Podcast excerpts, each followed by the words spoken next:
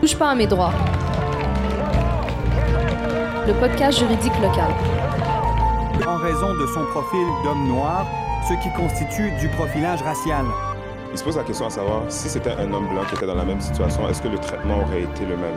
Touche pas à mes droits. Le podcast juridique local. On y parle de quoi? De profilage racial. N'attends pas, informe-toi. On est là pour ça.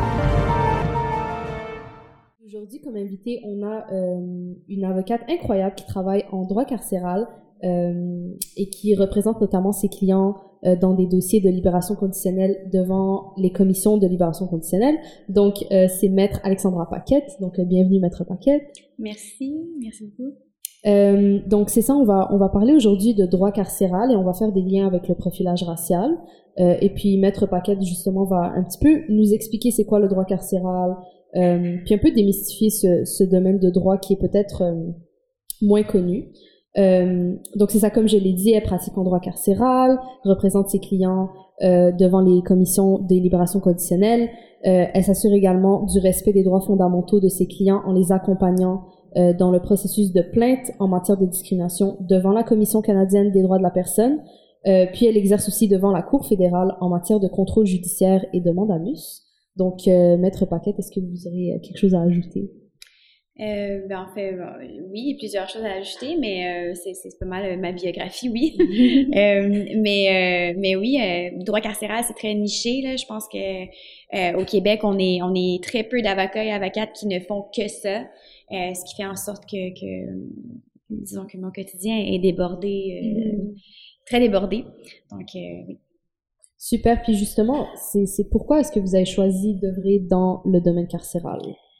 Euh, en fait, pour ma part, c'est un concours de circonstances. C'est pas, euh, c'est plus. euh, bon, j'ai, fait une technique juridique avant d'être en droit.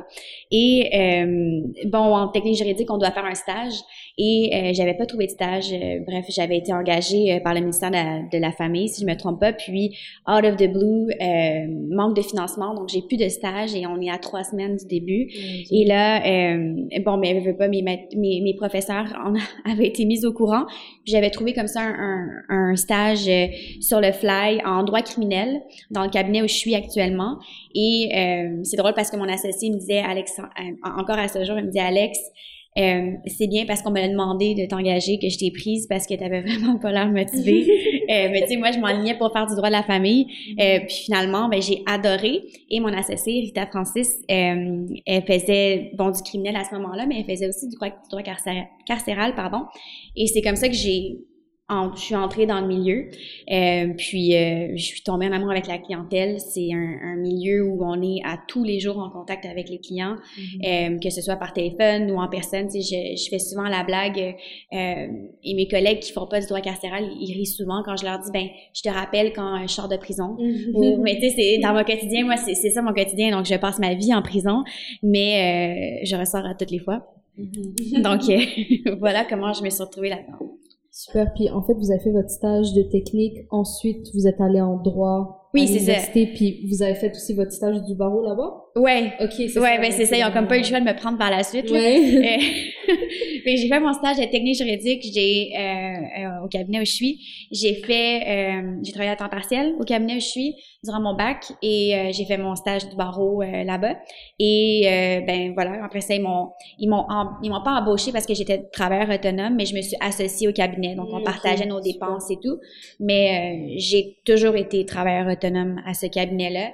Et là, tout récemment, en fait, euh, euh, un peu avant cet été, euh, maintenant, on a, on a ajouté mon nom sur la bannière. Donc, euh, voilà. Ouais. Merci. Euh, et puis en fait, c'est peut-être, on on aimerait démystifier un peu, comme vous avez dit, c'est un, un domaine plus euh, niché, tout ça. Euh, c'est quoi de manière concrète le droit carcéral? À quoi ça ressemble vos journées, euh, une journée typique là dans la vie de Maître Paquet Oh boy. Euh, ben, j'ai commencé par dé- euh, décortiquer le droit carcéral. Moi, je le sépare toujours en trois parties. Donc, premièrement, tout ce qui est libération conditionnelle. Donc, euh, évidemment, bon, il y a le, le, il y a toujours le, le, droit, en fait, fédéral et le provincial. Donc, dépendamment de la longueur de la sentence, ce sera devant la Commission canadienne des libérations conditionnelles ou la Commission québécoise des libérations conditionnelles. Euh, donc, c'est vraiment d'accompagner la personne incarcérée pour la faire sortir la plus rapidement, oui, mais aussi s'assurer de sa réhabilitation parce qu'évidemment, euh, on veut qu'elle chemine en, à l'intérieur des murs, mais on veut aussi qu'elle ressorte. Euh, donc, euh, ça, c'est la première partie. Pardon. La deuxième partie, c'est euh, tout ce qui est disciplinaire. Donc, à l'intérieur des murs, surtout au fédéral, moi, ma pratique c'est, se concentre davantage euh, en droit euh, fédéral, donc deux ans et plus euh, de peine d'incarcération. Et euh, il y a ce qu'on appelle la cour disciplinaire, et c'est un juge, un président indépendant qu'on appelle, qui est un juriste dans la plupart des, cas, et euh, qui applique la loi, c'est-à-dire, euh, par exemple, euh, on peut pas, ça a l'air stupide, là, mais on peut pas, les détenus ne peuvent pas avoir de couteau, euh, d'armes dans leur dans leur cellule, mais évidemment, ça arrive, là, on, on, se le cachera pas. Ils peuvent pas avoir de drogue, ils peuvent pas avoir d'alcool, ils peuvent pas se battre non plus, donc ils ont comme un code de vie à respecter. Mm. Et ben quand ils ne le respectent le respectent pas, ils sont rapportés, comme on dit, euh, devant la cour majeure et euh, ils ont droit à un avocat. Ils ont droit à un avocat parce que ça vient, ça a un impact directement sur leur droit à la liberté résiduelle. C'est pas parce qu'on est détenu qu'on n'a plus de, de droit. Et donc, euh, comme ça a une incidence probablement, ça aura une incidence probablement sur leur parcours euh, carcéral, mais ils ont droit à un avocat. Et ça, c'est, moi, dans, ma, dans mon travail, c'est ce que je préfère. C'est comme, euh, en fait, toutes les règles en matière criminelle s'appliquent, mm.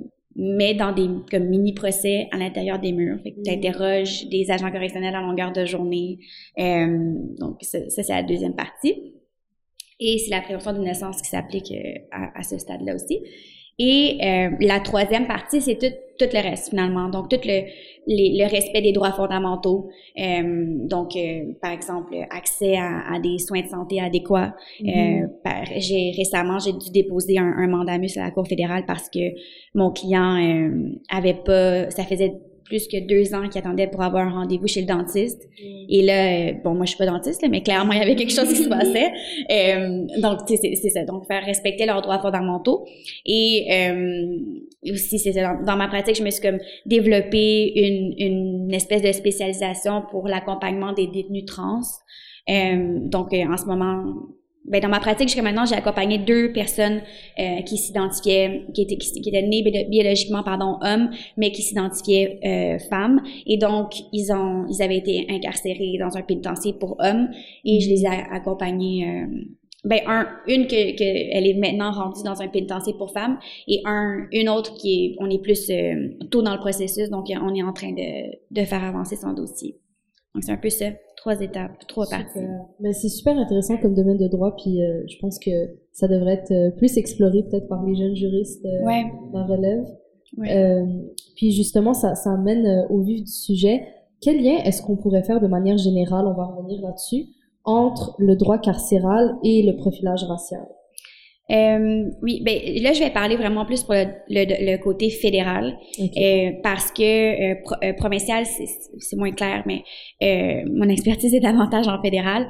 Euh, ce qu'il faut savoir, c'est que tous les détenus qui, en fait, les personnes qui sont sentencées à une peine d'incarcération de plus de deux ans transitent par le centre régional de réception qui est situé à cette des plaines pour là je parle du Québec là. Mm -hmm. euh, et donc une fois qu'ils arrivent là-bas c'est l'admission. Donc ils se font évaluer euh, pendant une, une, période qui oscille entre 90 et 120 jours. Et là on va vraiment étudier tout leur dossier. C'est-à-dire ben, d'abord pourquoi ils sont là qu'est-ce qui est arrivé mais aussi aller dans leur dans leur euh, leur enfance pour pourquoi ils sont ils se sont engagés dans, dans ce, ce, la vie criminelle si on peut dire.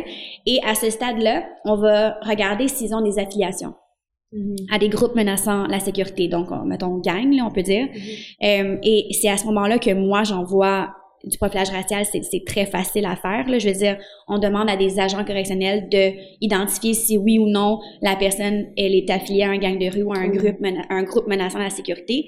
Et euh, donc des, des fois ça part du service correctionnel, mais ça peut aussi partir bien avant, c'est-à-dire dans le dossier de cours pour lequel ils sont incarcérés, euh, ben, si c'était par exemple la SPVM ou la SQ, est-ce que eux avaient identifié de prime abord cette personne-là comme étant gang de rue? Mais ben, si oui, ben, l'information va se trouver dans le dossier. Donc, le Service correctionnel du Canada va se baser sur cette information-là pour affilier le détenu ou la détenue. Et c'est super euh, important parce que cette identification-là va avoir une incidence sur le pénitencier vers lequel ils vont être transférés. Par exemple, une personne qui va être identifiée euh, affiliée gang de rue, ben, euh, elle va être transférée vers un, un, pénitencier qui est dédié pour les gangs de rue. Et euh, malheureusement, bon, c'est pas le service correctionnel s'en vante pas, mais malheureusement, il y a moins de programmes qui se donnent là-bas.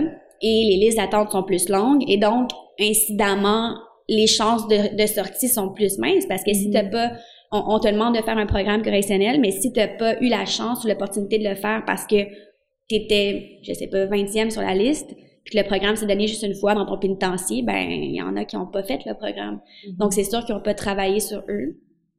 Et donc, ils ne rencontrent pas nécessairement les critères pour être remis en liberté, en, libération conditionnelle en tout cas. Mm-hmm. Donc euh, ça c'est une chose, mais aussi euh, veut, veut pas l'espèce de mentalité qui euh, qui se trouve dans les pénitenciers qui sont disons plus gang de rue ben, il y, a, y, a certains conflits qui persistent à l'intérieur des murs, il y a une espèce de mentalité qui se poursuit là-bas. Donc, pour un individu qui a décidé, lui, de s'en sortir, qui peut-être avait été affilié dehors, peut-être qui était impliqué dans les, dans la, les gangs de rue à l'extérieur, mais qui a envie de s'en sortir, ben, on le remet dans ce même milieu-là, on le remet dans les fréquentations qu'il y avait probablement mm. à l'extérieur. Donc, c'est un peu voué à l'échec. Euh, puis après ça, ben, on se demande pourquoi la personne récidive alors qu'on lui a pas vraiment donné la chance, de, de, s'en sortir. Puis justement, au début, vous parliez du fait que vous travaillez aussi en termes de euh, respect des droits fondamentaux des détenus. Euh, puis bon, quand on regarde la, législation canadienne, on prend compte comme quatre droits fondamentaux, donc le droit à la liberté, euh, le droit à un procès, ça c'est avant bien sûr l'incarcération, mm. le droit à un procès équitable, la présomption d'innocence, et euh, au moment de, de, ben, de l'arrestation, la détention, l'individu doit se faire dans le respect de la dignité humaine. Donc c'est ça, je, je, voulais en venir à, à la dignité humaine. Euh, puis c'est ça, c'est le dernier droit fondamental et non le moindre. Mm-hmm. Puis ça s'applique aussi bien à une personne prévenue qu'à une personne détenue dans le cadre d'une peine. Euh, dans le domaine carcéral, j'imagine c'est c'est ben, ça que c'est ce droit-là qui nous intéresse le plus. Euh, c'est quoi les éléments les plus importants du respect de la dignité humaine. Puis est-ce que vous pouvez nous donner des exemples? Euh... Oui, ben en fait, je pense que y a, oui, il y a la, la, dignité humaine, mais c'est beaucoup en corrélation avec la, la, la liberté. Parce qu'on parle, tout à l'heure, je parlais de liberté résiduelle, ben c'est ça. C'est oui, euh, on incarcère une personne, sauf que donc sa liberté physique elle est restreinte parce qu'elle est incarcérée, mais il y a ce qu'on appelle la liberté résiduelle, puis c'est ça le droit carcéral, c'est le reste. Dans le sens où c'est pas parce que tu es incarcéré que tu perds tous tes droits. Puis euh, on est donc c'est ça, liberté résiduelle et dignité humaine, c'est ça va un, peu ensemble dans le sens où euh, et de la manière qu'on en tant que société qu'on traite nos détenus, ça en dit beaucoup sur qui on est en tant que société. Mm-hmm. Puis je, je, je, je, dis souvent que c'est pas parce que euh, on est incarcéré qu'on jette les clés de, de sa cellule, dans le sens où même les gens qui sont incarcérés pour meurtre, ils sont censés ressortir.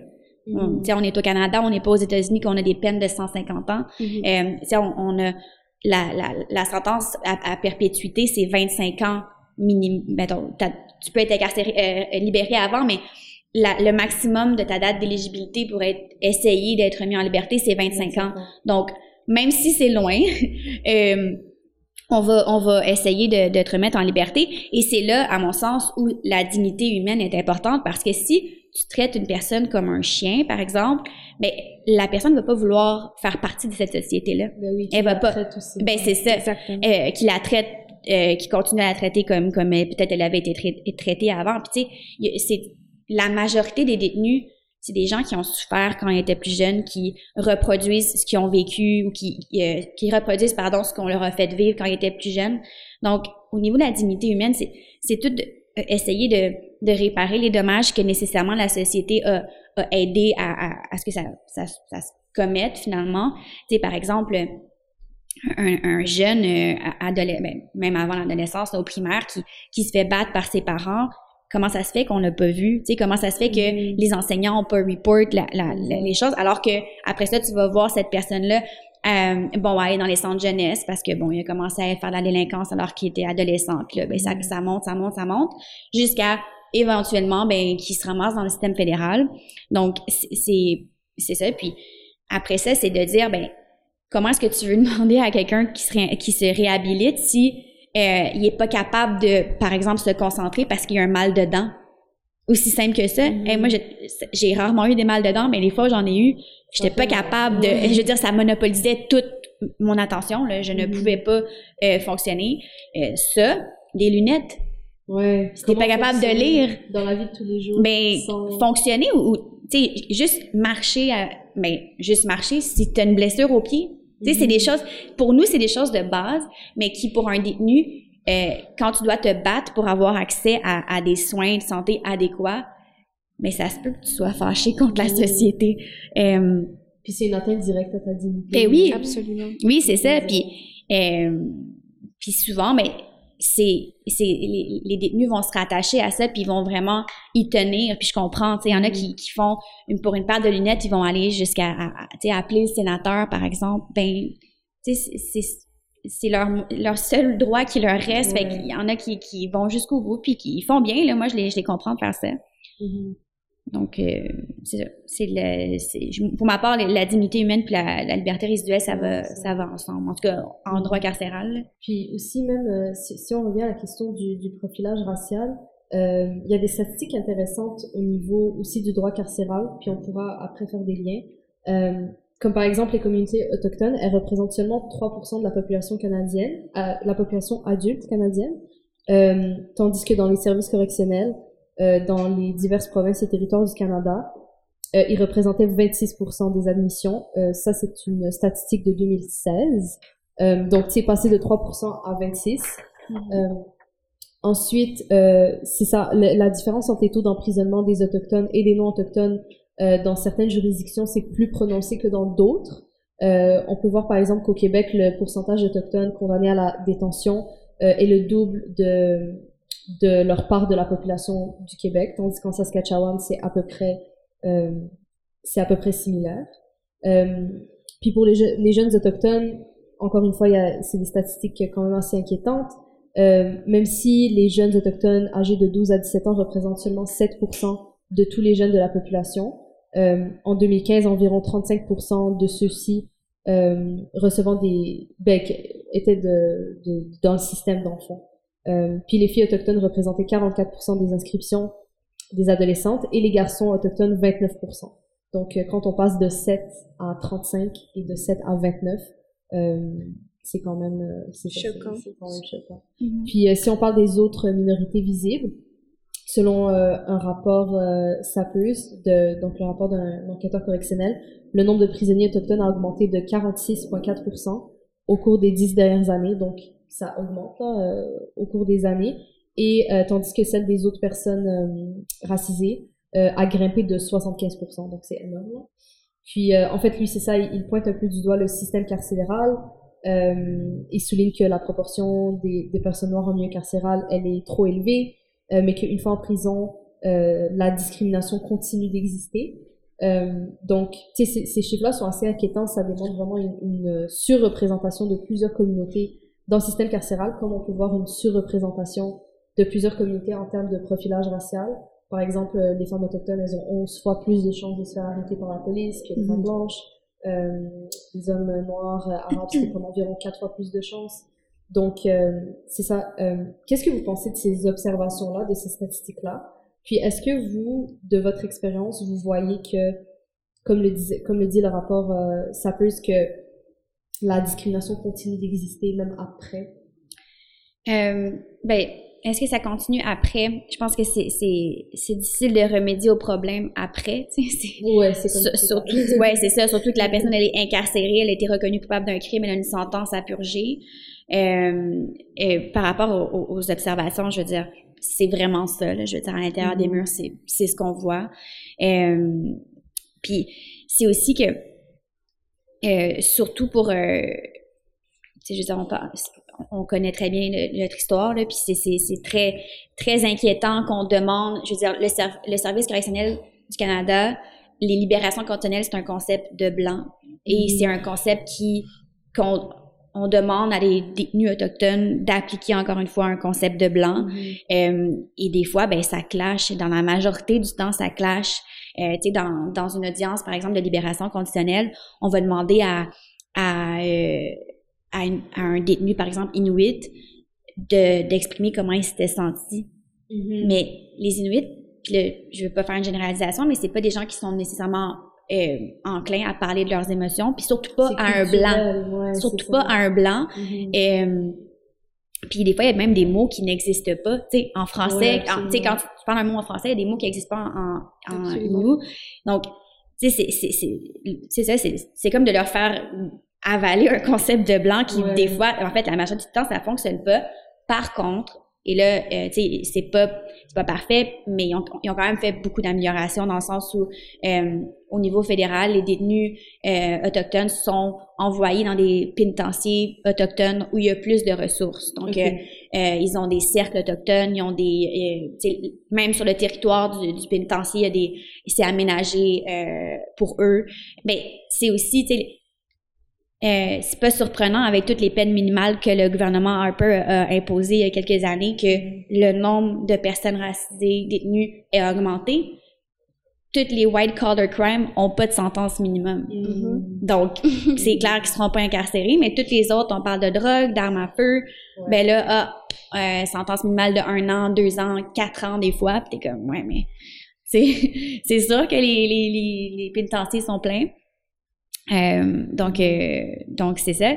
Mais pour revenir euh, plus au niveau des, des détenus autochtones ou inuits, euh, c'est ça. Il y a quand même plusieurs ressources au niveau de la réconciliation qui ont été euh, qui ont été mises en place. C'est comme par exemple, il y a l'espèce de spécialisation des, des, des pénitenciers, oui, mais il y a aussi des aînés autochtones qui sont euh, des guides spirituels qui accompagnent les détenus. Oui, ils sont embauchés par le service correctionnel, mais ils ont quand même une indépendance. Puis les détenus, en tout cas, de mon expérience, les détenus les apprécient beaucoup euh, et ils ont une opinion à, à offrir. Super, super. Ben, c'est, c'est, c'est, c'est, c'est intéressant de voir qu'il y a, il y a quand même certains accommodements qui sont faits euh, Ouais. à ce niveau-là. Euh, puis justement, tant qu'on est sur, sur le sujet un peu euh, euh, des personnes autochtones, euh, je voulais qu'on parle un peu de la règle ADU. Oui. Euh, donc, euh, c'est une décision de la Cour suprême euh, qui puis, c'est aussi maintenant euh, des dispositions du Code criminel qui imposent aux juges de tenir en compte de l'histoire, des expériences et des réalités des délinquants autochtones pour déterminer euh, les peines appropriées. Puis l'objectif, dans le fond, c'est de réduire la surreprésentation euh, des personnes autochtones dans les établissements de détention. Euh, puis justement, on sait que les personnes autochtones sont déjà victimes de profilage racial euh, et d'une surreprésentation dans le système. Donc c'est ça, la règle ADU tente de pallier à cette problématique. Euh, Est-ce que c'est un arrêt qui est souvent euh, appliqué en droit carcéral? Puis en fait, comment est-ce qu'on l'applique vraiment de manière générale? Euh, ben, d'abord, c'est pas, c'est un, un document qui nous provient du procès là, dans la plupart des cas. Euh, donc, il y, y aura un, un, un rapport GLADU qui va être fait lors de la détermination de la peine euh, au procès. Et donc, euh, ben, tu l'as mentionné, là, le- la règle GLADU, ça vient nous, ça vient nous, le rapport GLADU, pardon, vient nous en apprendre sur le, le background finalement de, de la personne qui se trouve devant nous. Euh, et le background, oui, mais aussi du village d'où la personne provient, euh, quels ont été les, trauma les traumatismes que le village a vécu en tant que communauté et tout. Et donc, euh, c'est super enrichissant par rapport à, à, l'histoire puis les, les traumatismes justement que la communauté a, a vécu. Et nous, comment on l'utilise en droit carcéral? Ben, c'est au niveau des libérations conditionnelles, justement. On parle de l'arrêt euh, Gladu, mais il y a l'arrêt Twins euh, de la Cour fédérale en 2016 qui est venu justement rappeler l'importance d'utiliser ce- ce- cette information-là quand on l'a.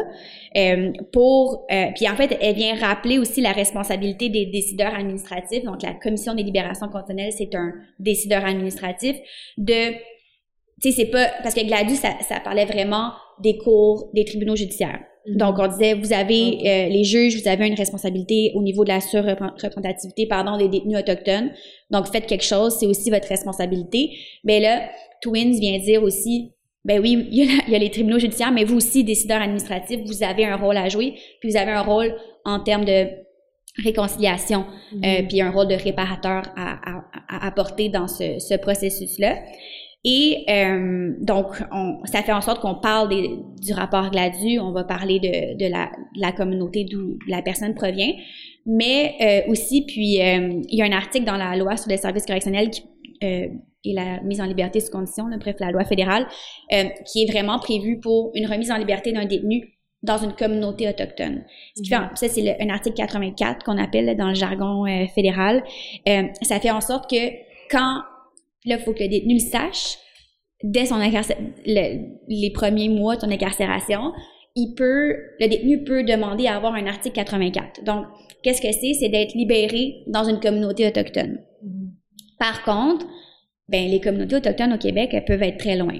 Donc, et elles peuvent être très loin, puis elles peuvent être très limitées en termes de ressources euh, judiciaires, oui, mais aussi hey, juste le téléphone. Là. OK? Donc, euh, c'est pour ça que je dis il faut que le, le détenu sache très tôt dans le processus parce que ça peut prendre du temps avant de même rejoindre quelqu'un dans la communauté, dans la collectivité.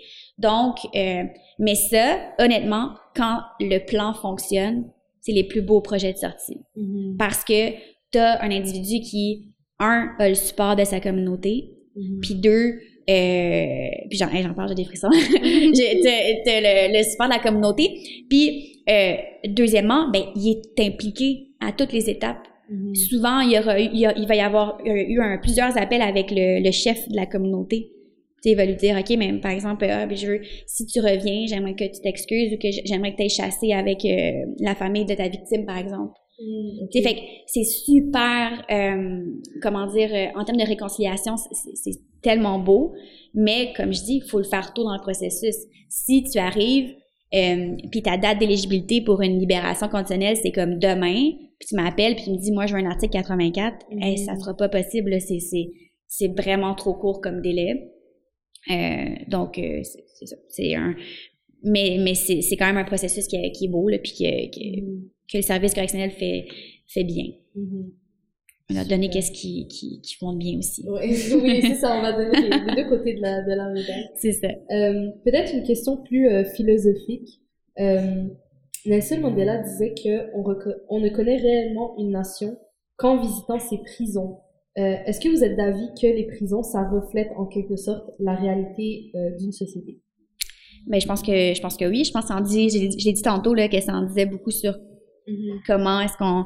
En fait, comment, comment une société traite euh, euh, les détenus, euh, ça en dit beaucoup sur, sur ça. Mais c'est vrai, là, je veux dire, euh, là, je vais faire un bond sur la COVID, mais et je sais pas si vous en rappelez ou si vous avez suivi l'actualité en droit carcéral euh, en début de pandémie, là, Mhm. c'était l'enfer, là.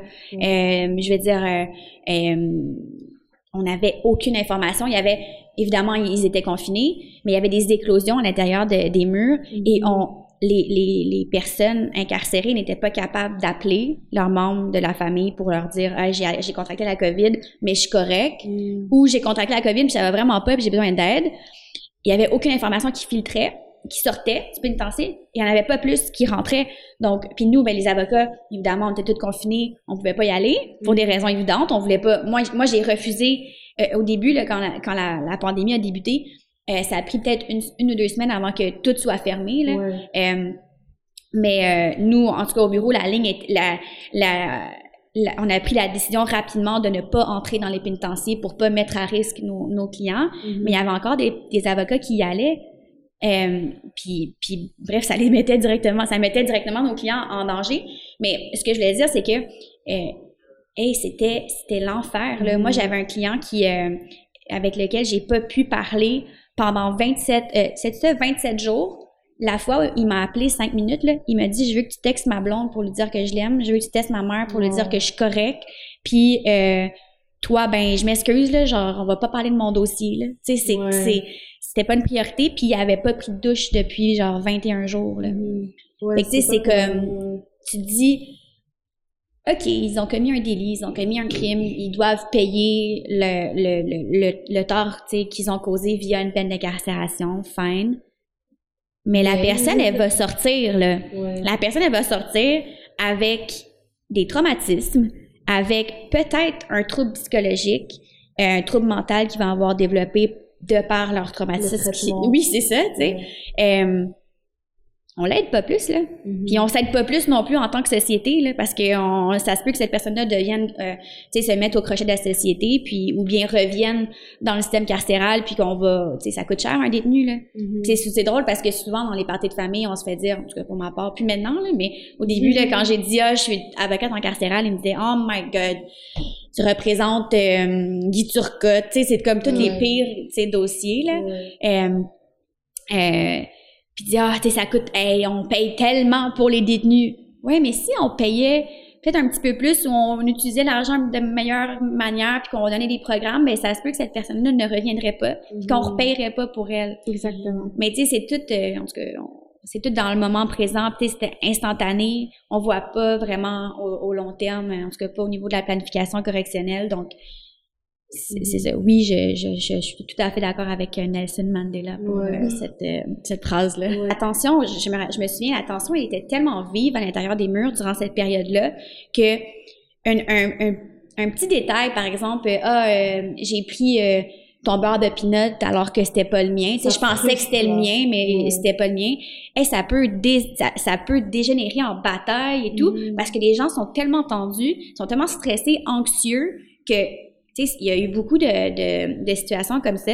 Puis ben, c'est- la personne se ramasse avec plus who knows, une nouvelle accusation de voie de fait, par exemple, sur un, un détenu ou sur un agent correctionnel. Fait que ça, ça va juste, euh, ça empirerait la situation de, la situation, pardon, de, de plusieurs. Exact. Puis si, si ça touchait les personnes incarcérées de cette manière-là, ben ça nous a touché nous aussi. Là. Même Mhm. nous, j'ai vraiment senti, en tant que société, qu'il y avait comme euh, une espèce de tension. Là, n'importe quoi pouvait euh, Ouais. causer un gros débat social, un gros... euh, Mm. Donc, j'imagine même pas pour les personnes euh, Ouais. incarcérées. Bon, maintenant qu'on a parlé un peu des, des problématiques, des choses à améliorer, on va essayer de, de voir un peu ce qui- ça serait quoi les, les pistes de solutions possibles. Bon, bien sûr, on n'est pas, on va pas trouver la solution miracle dans un monde si complexe, mais on peut quand même y réfléchir.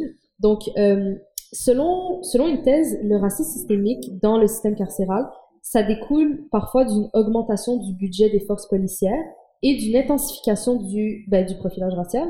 Euh, et depuis le, le système carcéral canadien et les forces policières canadiennes, euh, dans le fond, euh, suivent un peu une tendance américaine. Je ne sais pas si vous, serez d'accord, mais euh, notamment vers la course comme, contre l'abolissement des gangs et de la drogue, euh, ce qui pousse les forces policières à peut-être profiler certaines communautés, puis ça crée, euh, ça crée différents problèmes. Je ne sais pas si vous êtes euh, en accord avec Ben oui, c'est clair. Puis tout à l'heure, je parlais de, de, de, des- de l'imposition, en fait, euh, des peines minimales par le gouvernement Harper avant, là, il Mhm. avant Trudeau. Euh, puis, tu sais, il y a eu une corrélation directe là, entre l'augmentation de, de, du nombre de détenus racisés. Euh, fait que c'est sûr que plus qu'on augmente les forces, euh, les, les- le budget des forces policières, plus que ça, ça va continuer, c'est clair. Pourquoi ne pas prendre ce, ce, ce budget-là puis le mettre dans le système carcéral à la place et non dans la formation d'agents correctionnels, là, on s'entend, plus dans la- les ressources. les ressources Ouais. euh, plus communautaires et, et, et tout et tout. Euh, juste par exemple, il y a plein de, de formations qui étaient, par exemple, offertes à, par le Service correctionnel du Canada, comme euh, euh, formation en peintre, euh, formation en chariot élévateur, des trucs comme Mhm. ça. Et ça, c'est coupé, il y en a presque plus. Il y a quelques pénitenciers qui les offrent, mais c'est ça, ça c'est coupé. Euh, puis, tu sais, ça peut être euh, retiré à n'importe quel moment. Là. Euh, le cégep, Mhm. Juste, pouvez-vous donner accès au cégep aux détenus? Je sais pas. Mhm. C'est pas plus compliqué que le secondaire là, à donner. Euh, au Québec, il y a juste un pénitencier qui donne le cégep. Fait que si, Mhm. si tu corresponds pas à la population du pénitencier, ben, tu peux pas y aller. Euh, tu sais, après, il y en a qui font des cours à distance universitaires, mais il faut d'abord que tu aies fait ton cégep. Euh, fait que c'est ça. Je pense que euh, définitivement, euh, il y a le, le- le- le- le- les peines minimales, c'est c'est clair que... Ben, on le voit aussi, les tribunaux en, en, en déclarent inconstitutionnel euh, vraiment souvent. Mhm. Donc, euh, c'est ça. Je pense que c'est... Il faut juste euh, re- repositionner l'argent Mhm. puis le mettre dans la formation. Place là, de, c'est un- une directive du commissaire qui a été mise en place en janvier cette année, en 2021, sur délinquants eth- ethnoculturels, pardon, services et interventions. Donc c'est un, un groupe qui est maintenant permis euh, ou qui pas non, seulement permis, qui, mais qu'on devrait avoir dans chacun des pénitenciers, qui est à titre de représentant euh, ethnoculturel. Donc, ça peut être un, un détenu, en fait, c'est un détenu qui doit, qui doit le faire. Euh, mais tu sais, pas plus tard que tout à l'heure, j'étais sur la, la ligne avec un client euh, du pénitencier euh, Centre fédéral de formation euh, à Laval. Il me disait, ben, j'ai fait une plainte euh, à la direction parce que je, il y en avait pas de comité. Il avait, Oh. le comité avait jamais été mis en place. Puis lui, ben, il dit, ben, j'ai la, la directive ici, ça dit que qu'on doit en avoir, fait que c'est où? Et la directrice a dit, ben, ben, parfait. Tu es le comité. C'est comme, wow. non, mais c'est comme, crée-le, tu sais. Ouais. Mais il a quand même fallu que, que le, le détenu le fasse par lui-même. Fait que c'est des nouvelles. Il y a des, il y a des outils qui sont mis en place. C'est pas parfait. Euh, mais, mais voilà, tu sais, il faut des gens qui soient mobilisés puis qui, qui veulent se, se battre constamment dans un système comme ça parce que, euh, puis, tu sais, malheureusement, le fait qu'on soit pas beaucoup d'avocats, avocates qui, qui pratiquent euh, à temps plein ce droit-là, Mhm. ben ça fait en sorte que les batailles doivent être constamment recommencées. Mhm. Parce que c'est, ils te le donnent, mais ils te le reprennent euh, un an plus tard. non, mhm. c'est ça vraiment pas, là, vraiment pas. Puis surtout avec la pandémie, il y a très peu d'avocats. Ben déjà le nombre était, était très mince là, d'avocats qui ne faisaient que ça, mais le nombre a diminué encore plus.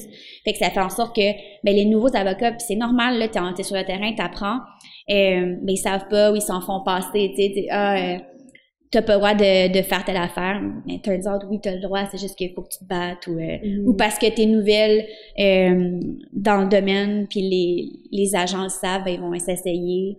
Puis euh, c'est ça, mais, mais oui, il faut toujours, euh, toujours se, se, se battre, se battre, se battre, puis jamais arrêter. Puis surtout pas euh, arrêter quand quelqu'un dit euh, Ah, mais c'est comme ça que ça c'est comme ça qu'on fait. Mais c'est peut-être pas comme ça qu'on fait. Mhm, il faut, toujours se questionner. Absolument. Ben, euh, merci beaucoup, Maître Paquette, pour, euh, pour votre temps, pour votre expertise, pour euh, vos belles anecdotes. Euh, c'est vraiment, vraiment apprécié. Puis, euh, ben, merci à tout le monde de- d'être à l'écoute de ce troisième épisode. Et puis, on se revoit pour le prochain. Présenté par la Clinique juridique de Saint-Michel, en collaboration avec le Forum Jeunesse de Saint-Michel. Néolabs, la ville de Montréal, et en partenariat avec les Alliances pour la solidarité et le ministère du Travail, de l'Emploi et de la Solidarité sociale.